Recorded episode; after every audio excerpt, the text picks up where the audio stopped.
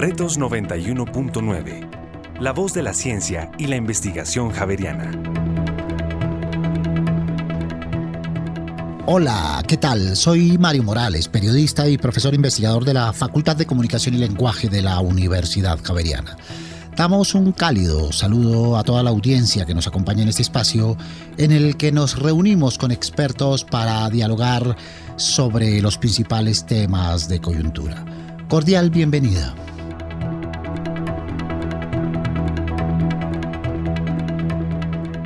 Pregunta recurrente de padres y madres de familia tiene que ver con las condiciones de bienestar en el sector educativo colombiano.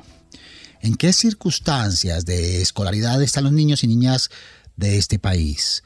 ¿Cuáles son los aspectos por mejorar en escuelas y colegios? Hace apenas una semana se publicó el índice Wellbeing con el fin de analizar las condiciones escolares para el bienestar en todas las instituciones de Colombia. Ese índice es liderado por la organización Wellbeing y el Laboratorio de Economía de la Educación de la Universidad Javeriana y que propone el bienestar como propósito superior en la agenda educativa. En ese índice participaron 1.556 instituciones educativas de 31 departamentos del país, con algunos datos significativos de los cuales estaremos hablando a lo largo de este espacio. Por ejemplo, que los colegios participantes en el estudio cumplen con el 50% de los estándares de bienestar escolar y el 77% de los colegios participantes considera que no están acompañando adecuadamente las necesidades de salud física, mental y social de los estudiantes. Para profundizar en estos y otros resultados del estudio y del contexto educativo y de bienestar en el país, hoy nos acompañan Luz Karime Abadía, profesora investigadora, directora de posgrados de Economía y codirectora del Laboratorio de Economía de la Educación de la Universidad Javeriana. Luz Karime, bienvenida. Muchas gracias, Mario. Un saludo muy especial a todos los oyentes. Muchas gracias por acompañarnos. También está con nosotros Daniel Tobón, médico, salubrista, emprendedor social, fundador y director de la organización Wellbeing. Bienvenido, Daniel. Mario, muchísimas gracias. Qué rico estar aquí. Eh, un saludo también a todas las personas que nos están escuchando. Muchas gracias. Ángela Anzola nos acompaña, politóloga, economista y filósofa de la Universidad de York, con maestría en políticas públicas y maestría en estudios latinoamericanos de la Universidad de Oxford. Es la presidenta ejecutiva y CEO de la Fundación Plan en Colombia. Ángela, bienvenida. Gracias por invitarnos a este programa tan importante. Un saludo muy especial a todas las personas que nos escuchan. Bien, muchas gracias por acompañarnos. Y están nuestros oyentes que activamente participan eh, en este espacio y tienen sus primeras impresiones sobre el tema que nos compete en este espacio. Escuchemos. Siento que actualmente los colegios le están dando mayor importancia a factores como salud mental o bullying o violencia entre sus jóvenes, entre sus niños y más que todo hoy, hoy en día tenemos más acceso a la información de lo que lo teníamos hace 10 años en los colegios. Por lo tanto, he visto en varias instituciones que ellos han tenido que actualizar la manera en que controlan pues esos comportamientos, esas conductas entre los niños. Yo considero que la situación en los colegios en cuanto al bullying y salud mental es malo y muy normalizado. O sea, yo me acuerdo que cuando estaba en el colegio siempre todos teníamos estrés, todos teníamos ansiedad, algunas que otras personas tenían depresión y como que nos parecía bien estar así porque era lo normal, que claramente ahora estando en la universidad me parece muy grave porque entonces nos enseñan que está bien sentir eso por una institución, lo cual me parece, ahora en este punto de mi vida me parece atroz. Siento que en la actualidad las situaciones de los colegios son un poco más complicadas y esto se debe a la tecnología y al acceso tan fácil que tienen los niños a internet, tecnología, que esto lo, eso lo tienen a su mano a diario. Entonces esto hace que se preste para que las personas puedan tener un poco más de bullying debido a las redes sociales, puedan tener información que antes los niños de ciertas edades no tenían. Partiendo de mm, las problemáticas que ha traído consigo pues la pandemia, eh, una de las consecuencias que yo veo eh, bastante fuertes y arraigadas actualmente en los colegios es la dificultad de instruir y dar las herramientas básicas para una interacción social sana entre los niños. Muy bien, ahí están las perspectivas de nuestros oyentes que nos complementan los resultados de este índice que es jugoso en información, jugoso en insumos, como por ejemplo que el 68% de los colegios que participaron en el estudio son oficiales y el 32% de carácter privado y que se suma a los 2.288 colegios colombianos que ya han estado en análisis y recomendaciones previas. La pregunta inicial, Luz Karime, ¿por qué el bienestar? ¿Qué significado, qué implicaciones tiene el bienestar eh, para estudiarlo en profundidad como lo ha hecho el índice web? Bueno, pues el, bienestar o una atención integral, pues como bien lo mencionamos en el informe, debe estar en el centro de, la educación. Si no hay bienestar, pues no podemos hablar de, aprendizaje que eh, pues históricamente o tradicionalmente es en donde se centran los principales resultados educativos, es desempeño académico, puntaje en ciertas pruebas. Eh, sin embargo, pues esta es una condición mucho más amplia que intenta tener una mirada holística sobre una cantidad de información que es muy relevante y que deberíamos estar asegurando en todos los colegios del país para que todos los niños, niñas y adolescentes pues tengan un bienestar en, en todo lo que hagan.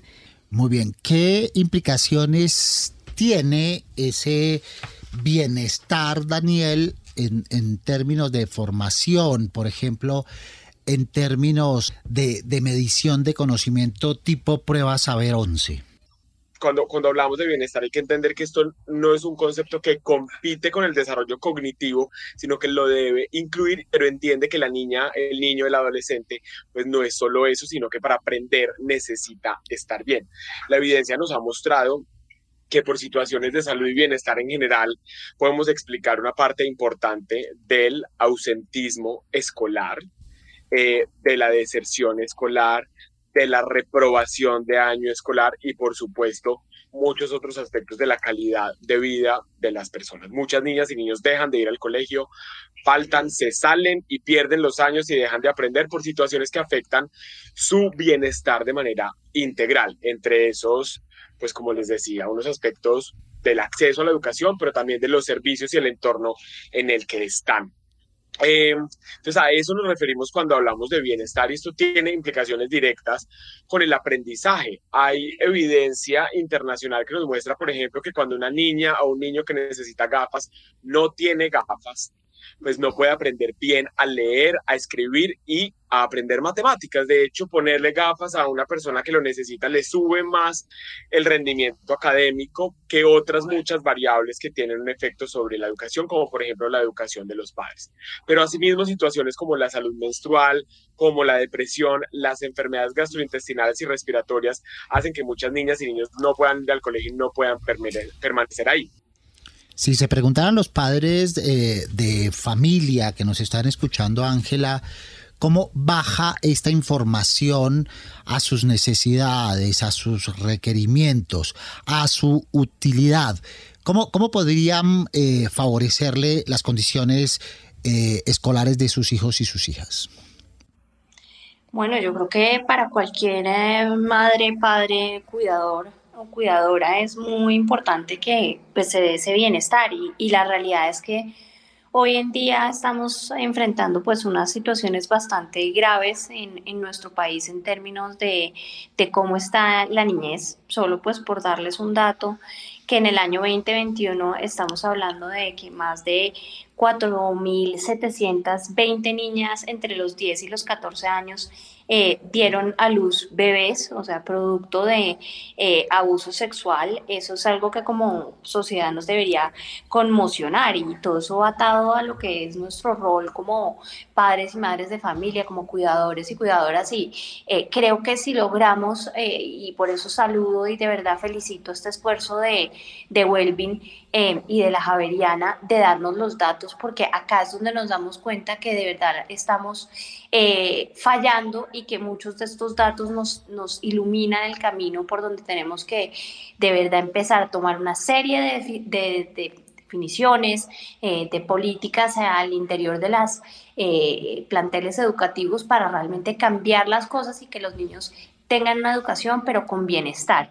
Eh, la idea, digamos, eh, antigua de lo importante es que se saquen buenas notas y eso, pues eso está realmente demandado recoger y necesitamos mirar integralmente todo el proceso educativo y eso está totalmente atravesado por el tema del, bienestar y del cuidado de los niños y niñas.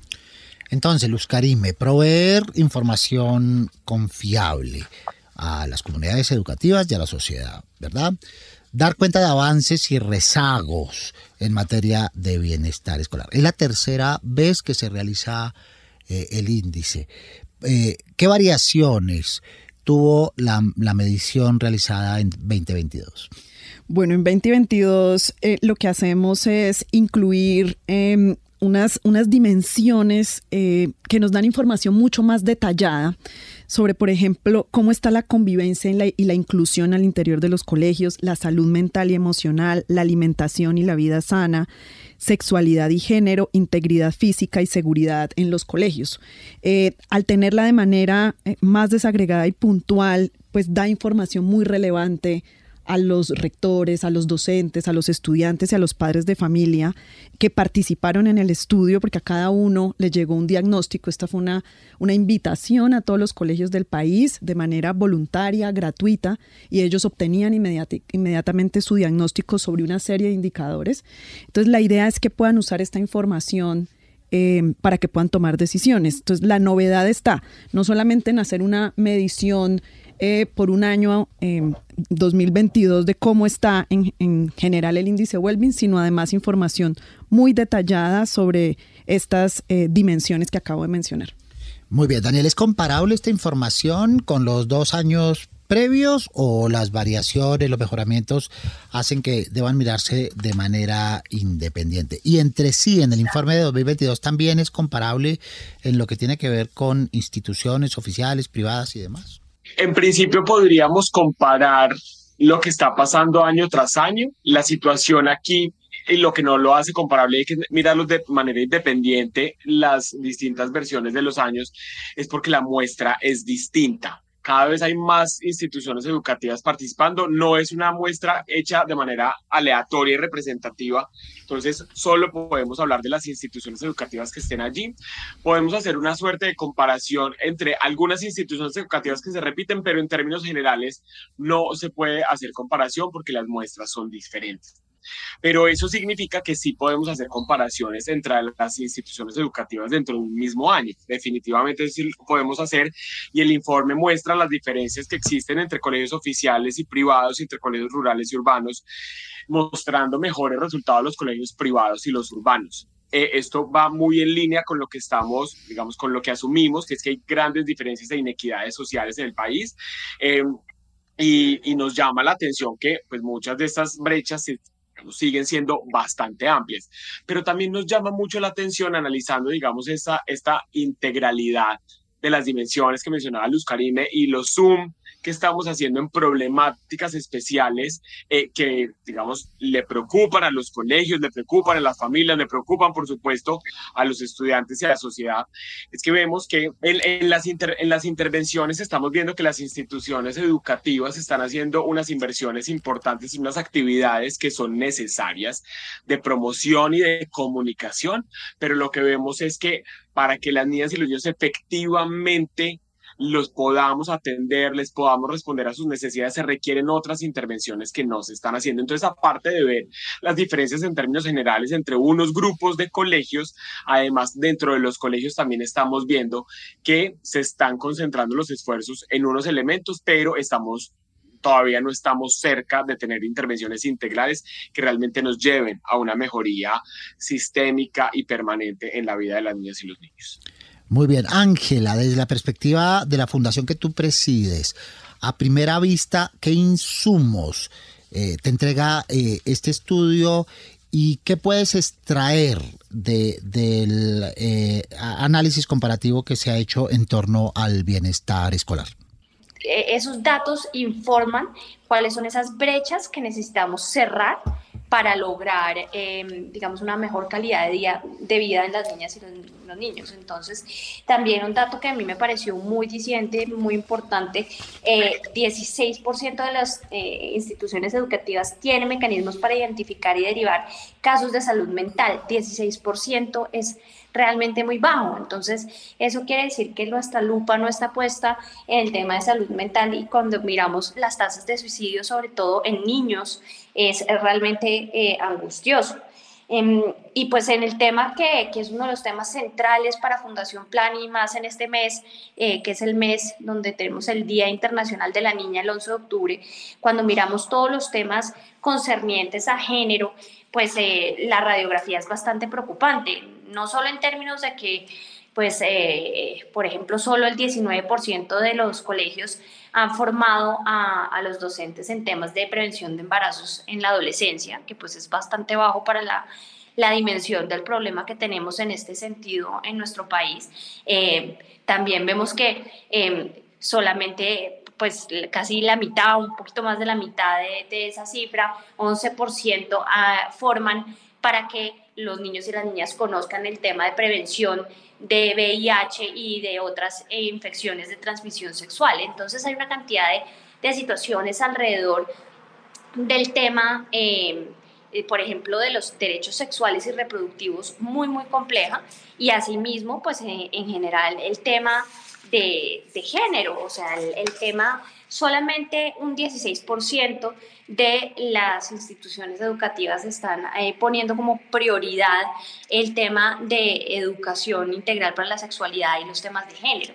Eh, y esto, pues, esto nos está haciendo daño como sociedad porque seguimos replicando patrones de machismo y que a su vez, pues, generan mucha violencia en contra de las niñas y las mujeres. Muy bien, Luz Karime, antes de seguir profundizando en estos datos y, en estos insumos, eh, tú hablabas de las cinco uh, dimensiones que, digamos, componen la herramienta de análisis. ¿Cómo llegaron a esas cinco dimensiones? ¿Serán las mismas cinco dimensiones? ¿Están abiertos a modificarlas, transformarlas, reconfigurarlas para futuros estudios? Bueno, estas, estas cinco dimensiones em, pues están basadas en general en estándares internacionales, pero además en, la necesidad que vemos, eh, como mencionaba anteriormente, de tener una mirada mucho más completa, integral en el tema de bienestar. El tema de bienestar es un tema muy, muy amplio y por supuesto que dependiendo de las necesidades de la educación en Colombia, de cómo evolucione, eh, lo que está pasando realmente en los colegios, pues la idea es eh, cada año traer innovaciones de manera que tengamos información adicional que nos permitan ahondar en temas que pueden ser pues muy, muy claves. Por ejemplo, para mencionar otro de los temas, ya Ángela estaba mencionando algo, em, hablar del tema de, de salud visual es muy importante. No tenemos información en Colombia acaba de pasar el Día Internacional de la Salud Visual eh, y realmente cuando uno va a buscar datos no hay. Entonces, la idea es poder seguir cada año ahondando en temas que consideramos son claves, donde podamos identificar que haya rezagos y que pueda haber eh, mejoras. Muy bien, en este acercamiento, Daniel, será interesante conocer, eh, tanto desde el eh, punto de vista de los objetivos que ustedes tienen como de la práctica realizada en los dos últimos años, cuál ha sido el alcance del estudio en términos de política pública. Ya hemos hablado del interés que tiene para padres, madres de familia, cuidadores y cuidadoras, pero desde el punto de vista de la política pública, eh, ¿cuál es el alcance que ustedes buscan? Mario, pues realmente todo. Eh, en este momento hay más o menos 10 millones de niñas, niños y adolescentes matriculadas en los colegios, según los registros de matrícula. Y aparte de este ejercicio del índice Wellbeing con el cual hemos llegado en Colombia más o menos a 3.000 instituciones educativas con diagnósticos y análisis rápidos, gratuitos y confidenciales, aparte de este ejercicio, no existe otra información unificada, estandarizada, que nos dé cuenta de cómo son las condiciones de esos colegios, en donde esos 10 millones de niñas y niños pasan gran parte de sus vidas de sus días y de sus vidas, y donde además se reúnen cientos de miles de maestros todos los días a trabajar. No sabemos bien cuáles son las condiciones en términos de acceso a agua, saneamiento e higiene. Y si no sabemos eso, pues mucho menos sabemos qué está sucediendo en términos de promoción de la salud mental, prevención del suicidio, prevención de diferentes tipos de violencia incluyendo la violencia sexual y violencia basada en género. No sabemos cómo están cuidando la salud y la alimentación de las niñas y los niños, cómo están cuidando su integridad física y su seguridad. Entonces, en términos de política pública, esperamos que esto realmente le aporte al gobierno a la secretaria, a los gobiernos, al gobierno nacional, a los gobiernos locales, a las organizaciones sociales y a los colegios a tomar decisiones de manera inmediata, sin dar espera, desde su capacidad de gestión. Y que eso decante en programas y en políticas mucho más integrales, que vean al niño desde su integralidad y desde su complejidad, no solamente como un cerebro y una, un cuerpo que va a estudiar y aprender unas competencias básicas, sino como una niña y un niño que va a vivir, a divertirse, a aprender, a estudiar. Eh, entonces necesitamos que ya políticas que respondan a esa necesidad. Ahí los colegios nos lo están diciendo. Ocho de cada diez considera que no está acompañando adecuadamente las necesidades físicas, mentales y sociales de los estudiantes. Eso significa que desde la política pública tenemos que dar respuesta a eso con soluciones integradoras, intersectoriales, que busquen entender cuáles son los determinantes de la calidad de vida de las niñas y los niños desde la escuela y que articulemos absolutamente todos los servicios y todos los esfuerzos para que ellas y ellos puedan llegar al colegio, permanecer ahí, aprender lo que tienen que aprender para la vida y florecer como y alcanzar su máximo potencial, este florecimiento humano del que tanto estamos hablando. Entonces, esto implica que, que, a nivel de política pública hagamos políticas más integrales y programas más integrales. Segundo, que tengamos mayor información. Como te decía, esta es la única que existe, pero Ojalá con el apoyo del gobierno el año entrante podamos llegar al 100% de los establecimientos educativos, porque lo tercero es que el monitoreo, el seguimiento y la evaluación de los programas solo la podemos tener con información. Y esto definitivamente es un asunto que es de todos, no, no solo del nivel gobierno, sino de las organizaciones sociales, de las familias, de la empresa privada. Todos nos tenemos que ir por un sueño y es garantizar que las niñas y los niños que van a un colegio van a llegar a un entorno feliz, seguro y protector nos comentabas sobre brechas, ¿verdad?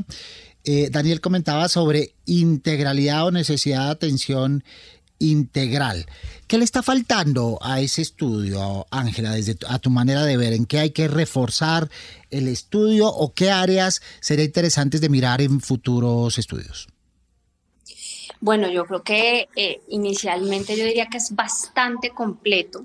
Obviamente lo que se va a hacer y, y, sé que lo tienen en mente es cada año pues lograr hilar un poquito más fino y cada vez entender más qué es lo que está pasando. Entonces, cuando, por ejemplo, empecemos a mirar a profundidad el tema de salud mental, bueno, esos 10, ese 16% de colegios que están revisando el tema de identificar y derivar los casos de salud mental, qué están haciendo, cuáles son los protocolos y poder ya empezar a ver cuáles son de pronto las mejores prácticas. Yo creo que a la larga eh, lo que es muy, muy esperanzador de que se recojan estos datos y se miren a profundidad es que de acá después se pueden derivar una cantidad de conocimientos y buenas prácticas que podemos replicar y que no toca que cada institución educativa, eh, eh, digamos, invente la rueda, sino que simplemente nos llevemos algunas de las lecciones. Obviamente hay que contextualizar, eh, en, plan somos muy conscientes pues que lo que puede funcionar en La Guajira puede que sea un desacierto total para algún plantel educativo en la Amazonía. El tema es revisar cuáles son esas buenas prácticas contextualizarlas y ver qué de eso nos sirve. Entonces creo que eh, vamos por buen camino y la idea es ver que cada vez más podamos tener además más participación. Ya cuando estamos hablando de más de 1.556 establecimientos educativos, pues ya eso es importante, pero obviamente hay todavía mucha más oportunidad y esperaría uno que más colegios privados se, se sumen a esto. Muy bien, son 31 departamentos los que están incluidos en el estudio. Y como decía hace un instante Daniel, eh, el objetivo es integrar cada vez más. ¿Qué recepción en este sentido y qué labores están desarrollando ustedes, Luz Karime, para lograr un cubrimiento cada vez mayor que permita afianzar el estudio? Bueno, cada año em, invitamos a todas las secretarías de educación certificadas del país, que son 96, eh, eh, para que se unan a este estudio y para que de manera articulada se haga la invitación a todos los colegios públicos, privados, urbanos y rurales de su región. Y por fortuna cada vez tenemos... Eh, pues más participación directa eh, de secretarías. Eh, en esta oportunidad, pues como bien mencionas, los colegios que participaron están en 31 departamentos eh, del país. Fueron más de 60 secretarías de educación que de manera directa estuvieron involucradas y una serie de organizaciones. sociales, privadas que trabajan en pro de la educación, como por ejemplo Fundación Plan, que está eh, pues ayudándonos también con los contactos que tienen en sus colegios a invitar y a, darle información a los, a los colegios de la importancia de participar eh, en este tipo de estudios. Nuestro sueño, por supuesto, es que todos los colegios del país eh, que quieran participar, pues participen y que no solamente que participen, sino además que las secretarías de educación, el Ministerio de Educación y los colegios usen esta información, porque con esa información pueden identificar de manera puntual en qué dimensiones o en qué áreas están rezagados para poder eh, em, dirigir esfuerzos y recursos que en general son limitados a realizar programas o políticas en aquellas áreas donde merecen especial atención. Lo que uno ve en Colombia es que más o menos en las secretarías o en, algunas regiones o colegios, todos los años se invierte como haciendo el mismo programa, pero a veces no hay información que nos permita saber si realmente esa es la dirección correcta o no. Ponemos unos puntitos suspensivos y ya regresamos a este espacio para seguir hablando de bienestar escolar con Luz Karime Abadía, profesora, investigadora, codirectora del Laboratorio de Economía de la Educación de la Universidad Javeriana, con Daniel Tobón, médico, salubrista, y con Ángela Anzola, politóloga, economista y filósofa, y además presidenta ejecutiva y CEO de la Fundación Plan en Colombia. En instantes estamos con ustedes. Retos 91.9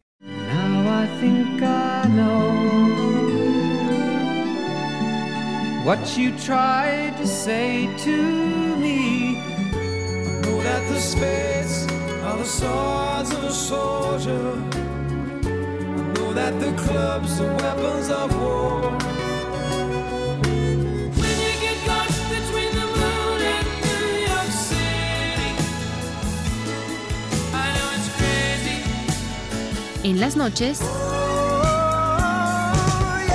Javeriana Estéreo sin fronteras.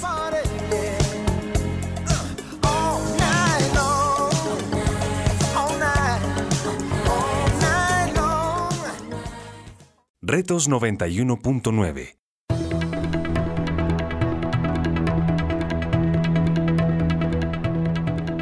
Volvemos a este espacio para seguir hablando de Educación y Bienestar Escolar con Luz Karime Abadía, profesora, investigadora, directora de posgrados en Economía y codirectora del Laboratorio de Economía de la Educación de la Universidad Javeriana, con Daniel Tobón, médico, salubrista, emprendedor social y fundador y director de la organización Wellbeing, y con Ángela Anzola, politóloga, economista y filósofa, además de presidenta ejecutiva y CEO de la Fundación Plan en Colombia.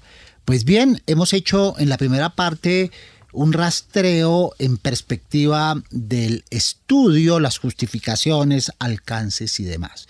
Es hora entonces de comenzar a desgranar, a desmenuzar esas cinco dimensiones de las cuales hemos hablado y de los hallazgos encontrados, esos hallazgos que ustedes llaman en el estudio hallazgos para no olvidar. Daniel, ¿cuáles serían en primera instancia, si quieres, por indicador y por dimensión que no deberíamos olvidar? Pues primero que todo, antes de, hablar de las dimensiones, hay unos asuntos que no quedan en las dimensiones, pero efectivamente son hallazgos para no olvidar. Eh, y es eso que decíamos al principio, y es que el 77%, o sea, casi 8 de cada 10 colegios considera que no está acompañando adecuadamente las necesidades de salud física, mental y social de los estudiantes, las y los estudiantes. Esto es un, un hallazgo que definitivamente no podemos olvidar porque los colegios aquí nos están diciendo necesitamos ayuda. Y además ellos están diciendo que sus prioridades número uno en materia de bienestar están relacionados con la convivencia y la salud, con la alimentación y la vida sana, y para algunos también la prioridad número uno son los asuntos relacionados con la sexualidad y el género. Los colegios además nos están pidiendo apoyo en formación en salud mental y emocional, en manejo del aula y resolución de conflictos y en educación integral para la sexualidad. Esos son algunos hallazgos que no deberíamos poder olvidar pero además de eso, pues encontramos en términos generales que en ninguna de las cinco dimensiones, lo, este 1556 colegios no logran pasar con al menos el 50% de las recomendaciones en ninguno de los indicadores. Y llama muchísimo la atención que las indicadores o las dimensiones que más bajo puntúan, eh, como lo hemos hablado aquí un poco, son las dimensiones de salud mental emocional y de sexualidad y género, ambas con un puntaje de cumplimiento de solo 36% de las condiciones recomendadas para atender este tipo de situaciones. Eh, como les decía, vemos que hay grandes esfuerzos en la promoción y en la comunicación de algunas temáticas, por ejemplo, entre el 75 y ahí para arriba, 75, 85% de los colegios están haciendo actividades de comunicación para, para promover los derechos sexuales y reproductivos, para promover la salud mental, para promover la convivencia escolar, pero eso no es muy coherente o contrapuntea con una realidad muy, muy dramática y es que menos del 20% de los colegios 19, 16% de los colegios realmente están implementando mecanismos para identificar diferentes casos de violencia, de salud mental, de violencia sexual y teniendo mecanismos para derivarlos a frente a la atención. Y otro dato que definitivamente sí que nunca podemos olvidar está relacionado con el acceso a agua potable realmente encontramos que solo el 62% de los colegios eh, tiene agua potable constante y gratuita para beber y preparar alimentos, pero en los rurales vemos que el 67%, una cifra muy similar, no tiene agua potable constante y gratuita. Y esto tiene unas implicaciones, pues unas deudas históricas que no deberíamos pasar un día más sin asegurar que todos los colegios eh, cuenten con este servicio básico. Muy bien, hay unos indicadores dentro del estudio de a los cuales ustedes les asignan un peso específico, unos porcentajes. ¿Nos quieres contar cuáles son y cómo se explican, por favor? Sí, eso no los hemos mencionado, entonces creo que es muy importante y es el índice Wellbeing en sus las versiones desde que inició en sus tres años, 2020, eh, 2021 y 2022, eh, tiene cinco indicadores eh, y se hacen más de 100 preguntas o alrededor de 100 preguntas en torno a si los colegios tienen políticas, estrategias, planes y lineamientos sobre diversos temas de los que hemos conversado hasta ahora. Ese es uno de las, de las dimensiones que componen el índice Wellbeing, políticas escolares, que tiene un, peso eh, de 30%. El otro es entorno físico y psicosocial, educación para la salud y el bienestar, servicios de salud y nutrición y alianzas. Con esos cinco grandes dimensiones que lo componen muchos eh, indicadores al interior, se compone el índice Wellbeing. ¿Por qué tiene entonces diferentes ponderaciones, se llaman o puntuaciones? Esto es como la importancia que tiene cada una de estas dimensiones en el cálculo eh, del índice. Entonces el cálculo total del índice es el 50% que se mencionó al inicio.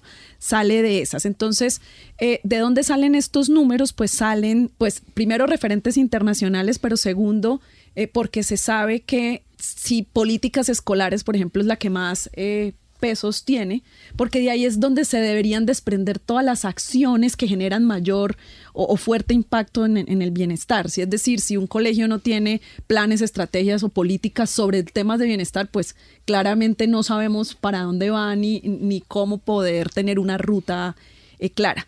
Pero adicionalmente, y de pronto para darle claridad a, los oyentes, porque eh, se pueden confundir entre estas cinco y, las otras cinco y las otras cinco y que los llamamos esta vez indicadores temáticos, es que cuando uno menciona eh, entornos, políticas, pues pareciera muy amplio, ¿no? Uno como que se queda pensando, pero exactamente qué, qué, qué, es lo que me está diciendo y cuál es la información. Y por eso es que este año eh, sacamos unos indicadores temáticos que nos desagregan un poco más la información y cuyos nombres nos aterrizan un poco más para, son más indicativos, nos dicen con más claridad de qué es lo que estamos hablando. Entonces, estos temáticos de alguna manera están incluidos acá en todos, tanto en salud emocional, sexual, en alimentación, preguntamos por políticas y, un poco de eso se trata. Entonces, por eso que voy a aprovechar para invitar a, todos los oyentes que estén interesados en, esto a que consulten en, la página web del, del laboratorio www.economiadelaeducación.org. Ahí está el informe completo. Muy bien. Avanzábamos, eh, eh, Daniel, en estos temas, asuntos y hallazgos para no olvidar. Continuemos. ¿Qué otras cosas quieres destacar en cada una de las cinco dimensiones?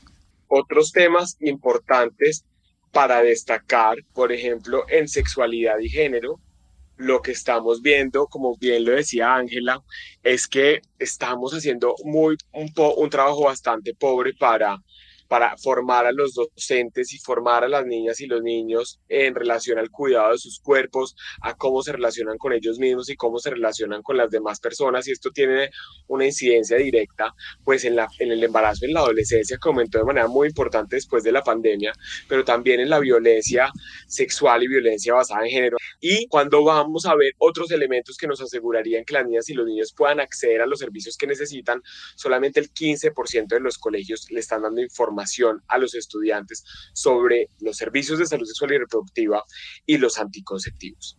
Además, en los temas de integridad física y seguridad que a veces se nos pasan, encontramos que pues que algunos colegios tienen unos riesgos importantes para su seguridad.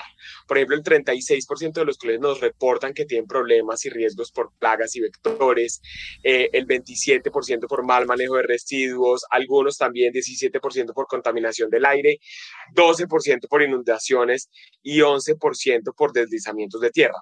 Ahí vemos que los colegios se han preparado, 72% se consideran que están preparados para hacer gestión de riesgos y desastres, pero eso... Eh, eso contrasta con otra información y es que solamente el 37% ha formado a sus docentes sobre cómo responder algunas de las emergencias. Tú ya has avanzado, Ángela, en la primera parte de este espacio sobre algunos de estos hallazgos que no debemos olvidar. ¿Cuáles no olvidas tú y cuáles recomiendas dentro de los hallazgos no olvidar a nuestros oyentes? Bueno, pues hay, hay un, yo creo que hay un llamado muy importante en general al, al, gobierno, al Ministerio de Educación puntualmente frente al tema de una educación integral para la sexualidad, porque creo que si no, si no sacamos esto adelante y si como país no nos responsabilizamos del tema de, la, de una educación realmente que prepare a los niños y a las niñas en este tema de la sexualidad de una manera integral y en el tema de género, pues vamos a continuar con esta situación. Y, y hay, obviamente hay temas que son más controversiales que otros, ¿no? Pero por, por algunos que son controversiales, creo que estamos dejando de enseñar cosas muy, muy básicas como si miramos solo un 18% eh, están educando en materia de eh, cuidado menstrual. Estamos hablando que las niñas, muchas niñas, dejan de ir al colegio por el tema eh, de, su, eh, de su periodo. Y esto eh, afecta su desempeño académico, tiene serias repercusiones en varias aristas de su vida y no estamos dándoles las herramientas a ellas para enfrentar este momento de una, una parte esencial de su salud y, y, de su desarrollo y no les estamos apoyando. Y cuando pensamos en tema, pues que 11% únicamente estén eh, haciendo todo el tema, digamos, de formación a docentes para tema de prevención de infecciones de transmisión sexual y VIH, pues miren la oportunidad perdida y lo que estamos arriesgando a, las personas jóvenes a, tener que vivir por no hacer nosotros adecuadamente este tema. Entonces yo sí quisiera llamar mucho la atención eh, sobre eso. Y finalmente, pues todo está un poco conectado pero el tema de los embarazos eh, eh, adolescentes es muy grave y está empeorando. Entonces, ¿cómo nos apersonamos de estos temas y cómo cambiamos las cosas en favor también de las niñas? Porque es importante que nosotros como Fundación Plan trabajamos con un enfoque especial en las niñas y, con, y los datos y lo que encontramos en este informe nos ayuda a seguir con esta causa y nos sigue mostrando que hay muchas pues, barreras todavía para que ellas tengan unas condiciones iguales a sus pares. Sin duda, una de las preocupaciones, Luz Karime, de padres, madres de familia, cuidadores y cuidadoras tiene que ver con escuelas y colegios como territorios seguros, como territorios de paz. ¿Cómo, ¿Cómo, se ve a través del índice presencia de armados ilegales, de delincuencia común y todos estos riesgos de venta de sustancias psicotrópicas, etcétera? Bueno, tenemos información en efecto de, uno de los indicadores temáticos relacionados con la integridad física, la seguridad, los entornos de los colegios. Y entonces encontramos que el 43% de los colegios manifiesta que eh, está en un lugar donde hay venta de sustancias psicoactivas. 25% está en, en una zona donde hay delincuencia organizada 15% en lugares donde hay todavía conflicto armado activo y 12% en riesgo de deslizamientos e inundaciones. Entonces, eh, creo que esto es absolutamente eh, urgente. Deberíamos estar identificando dónde están ubicados estos colegios. Por ejemplo, viene estamos en época de lluvias. Que no pasa, este invierno interminable. Sí. Y, que todos los años lo tenemos. ¿Y por qué esperar a una tragedia? ¿Por qué no estamos identificando eh, cuáles son esos colegios que están en zonas donde puede haber riesgo de deslizamiento, de inundaciones, eh, y evitamos que, la, que los niños, las niñas, los docentes y toda la comunidad educativa estén en riesgo. Claro, sobre todo porque ya existen advertencias, ya sabemos que este fenómeno de la niña se parece al del 2010, que será extensivo todo el fin de año, pero también cuando estamos hablando de, paz, y, de todas las circunstancias que rodean los diálogos y las necesidades de integración, hablar de la, de la seguridad en relación con los armados ilegales, ¿verdad? Sí, eh, a veces pues hay personas que ya creen que, que, ya no hay presencia de grupos al margen de la ley que generan realmente problemas de, seguridad, afectaciones en la vida y en la, integridad de las personas y sobre todo de las escuelas. Las escuelas terminan estando muchas veces en la mitad de los conflictos y fíjese que hay colegios que nos reportan que están en zonas donde hay conflicto armado. Ya hay evidencia que nos muestra que está aumentando otra vez el reclutamiento de niños y jóvenes en algunas regiones eh, del país y creo que son temas que son clave eh, atender el reclutamiento forzado. Otro de los factores o de los aspectos importantes de mirar, Daniel, tiene que ver con la inclusión, con todo lo que tiene que ver con la atención eh, y, docentes y estudiantes eh, en términos de eh, situación de discapacidad o en términos de migrantes. ¿Qué nos puedes decir al respecto? Por eso le preguntamos a las instituciones educativas cómo estaban generando un entorno escolar inclusivo. Ahí vemos que, digamos, ha habido bastante avance. Antes no se veía a veces a las niñas y niños con que eran zurdos, pues a veces ni siquiera tenían dónde sentarse. Aquí vemos que Ah, hemos hecho un avance importante, pero todavía el 27% de los colegios no tiene escritorios y mesas ajustadas a la edad y a la mano dominante de los estudiantes. O sea, aquí hay un tema todavía importante y por supuesto ni que hablar de, de otros asuntos como las rampas, el Internet y los baños accesibles. Ahí vemos que, y esto no es enteramente responsabilidad de los colegios, porque a veces los colegios tienen presupuestos bastante, bastante limitados y esto no ha estado eh, mucho en la agenda pública y en la agenda mediática. Ahí vemos que solamente 43% tienen internet de manera permanente, 32% tiene rampas para las niñas y los niños con discapacidad motora o dificultades para la movilidad y el 30% tienen baños accesibles.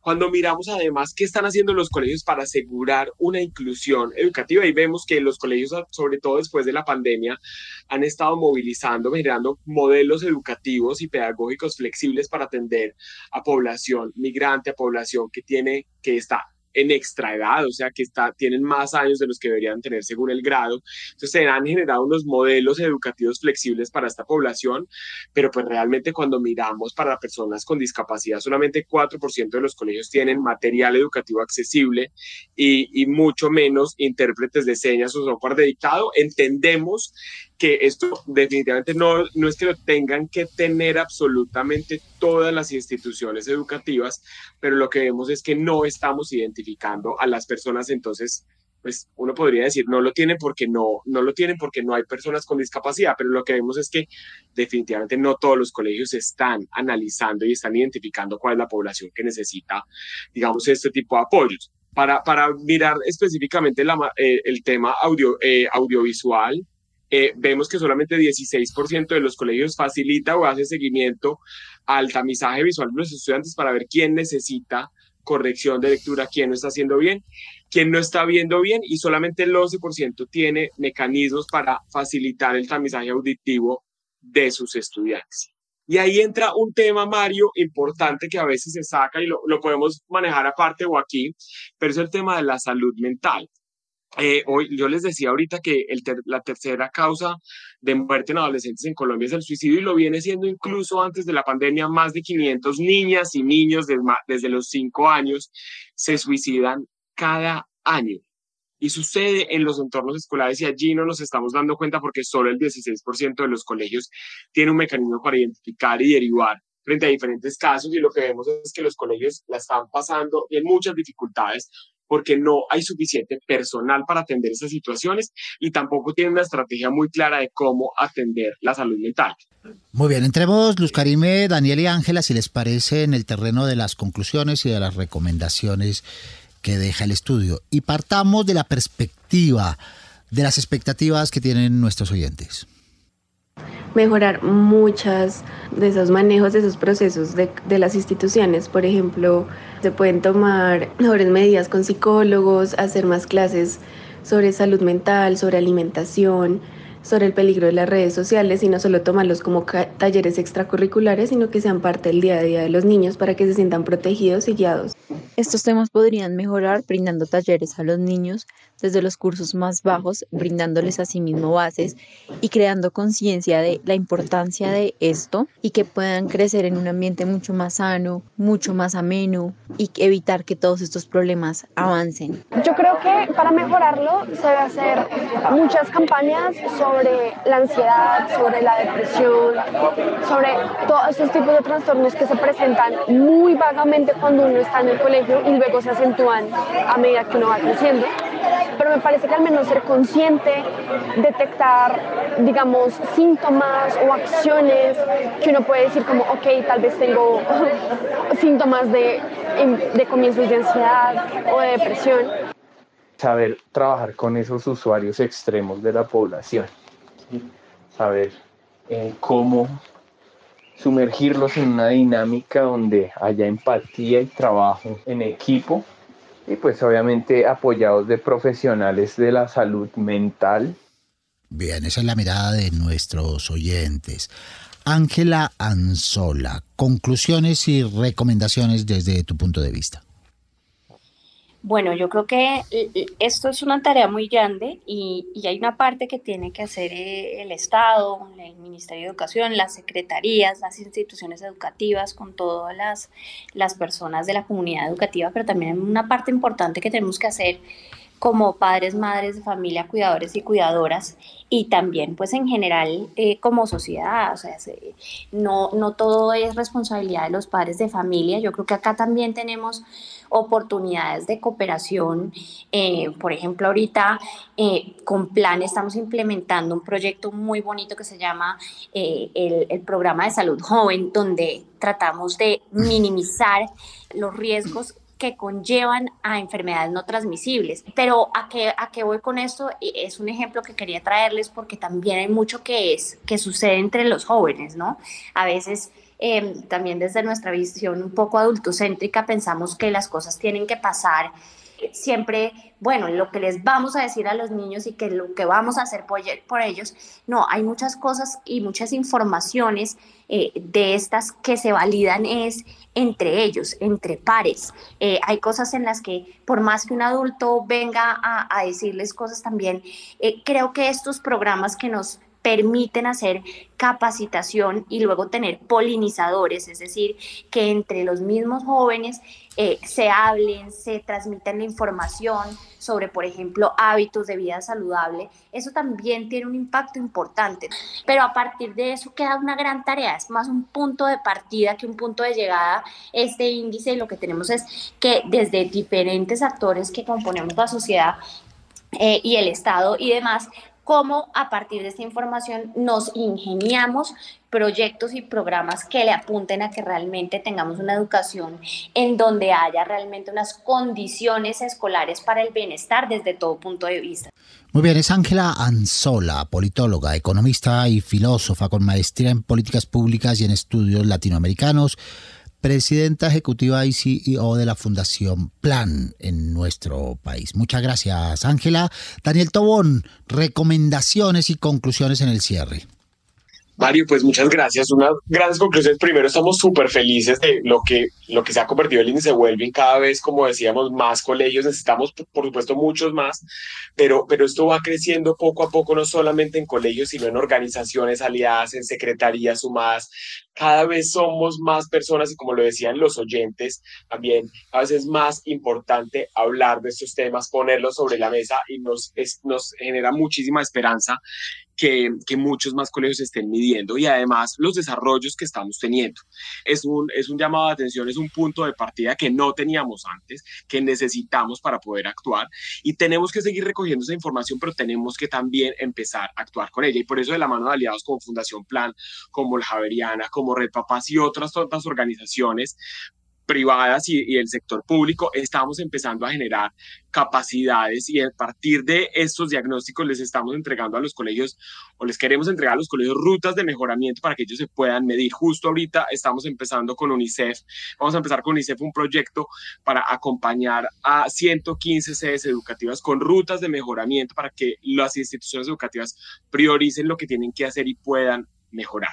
Y además, pues esto evidentemente es un llamado para que entendamos la complejidad de la situación que estamos viviendo y eliminemos estas situaciones que no deberían por qué presentarse en el siglo XXI como colegios sin agua potable, colegios y colegios sin internet, colegios en donde no tenemos mecanismos para identificar a las niñas y los niños que están sufriendo. Por supuesto, esto no es una cuestión de entregarle toda la responsabilidad a los colegios porque sabemos que son ambientes complejos, es una responsabilidad de absolutamente todos que necesitamos hacer que los colegios sean los entornos más seguros, saludables y protectores.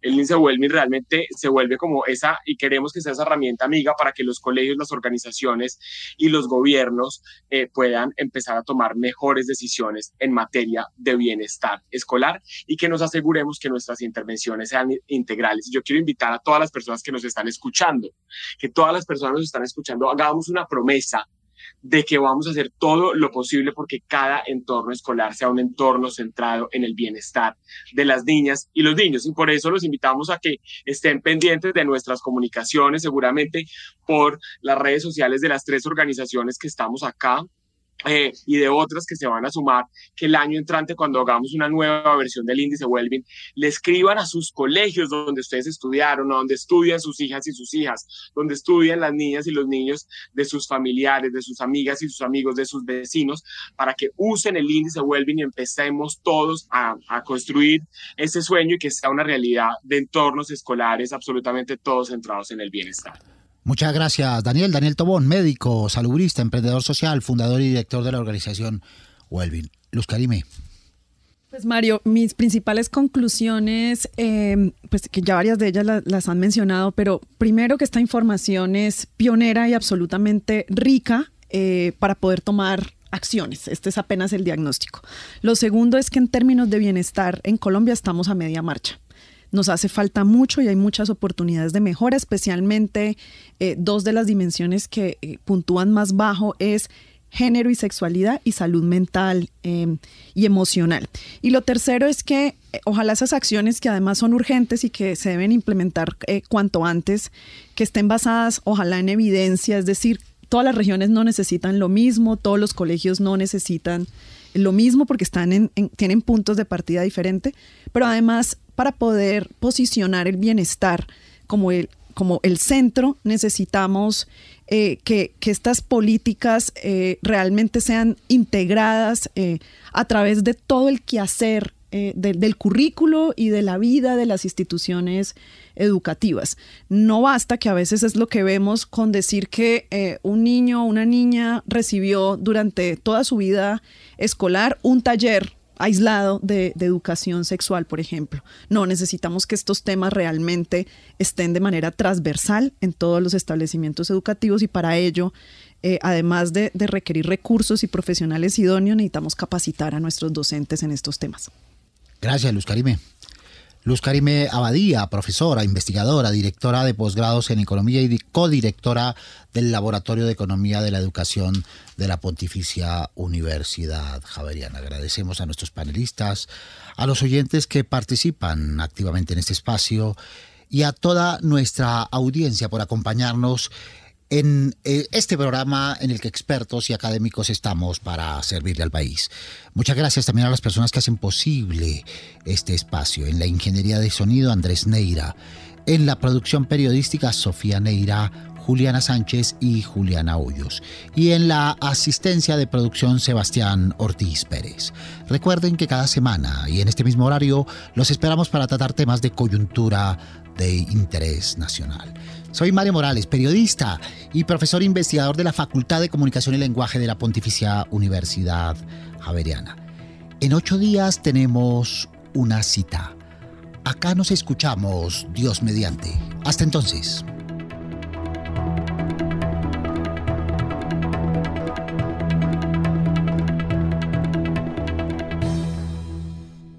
Retos 91.9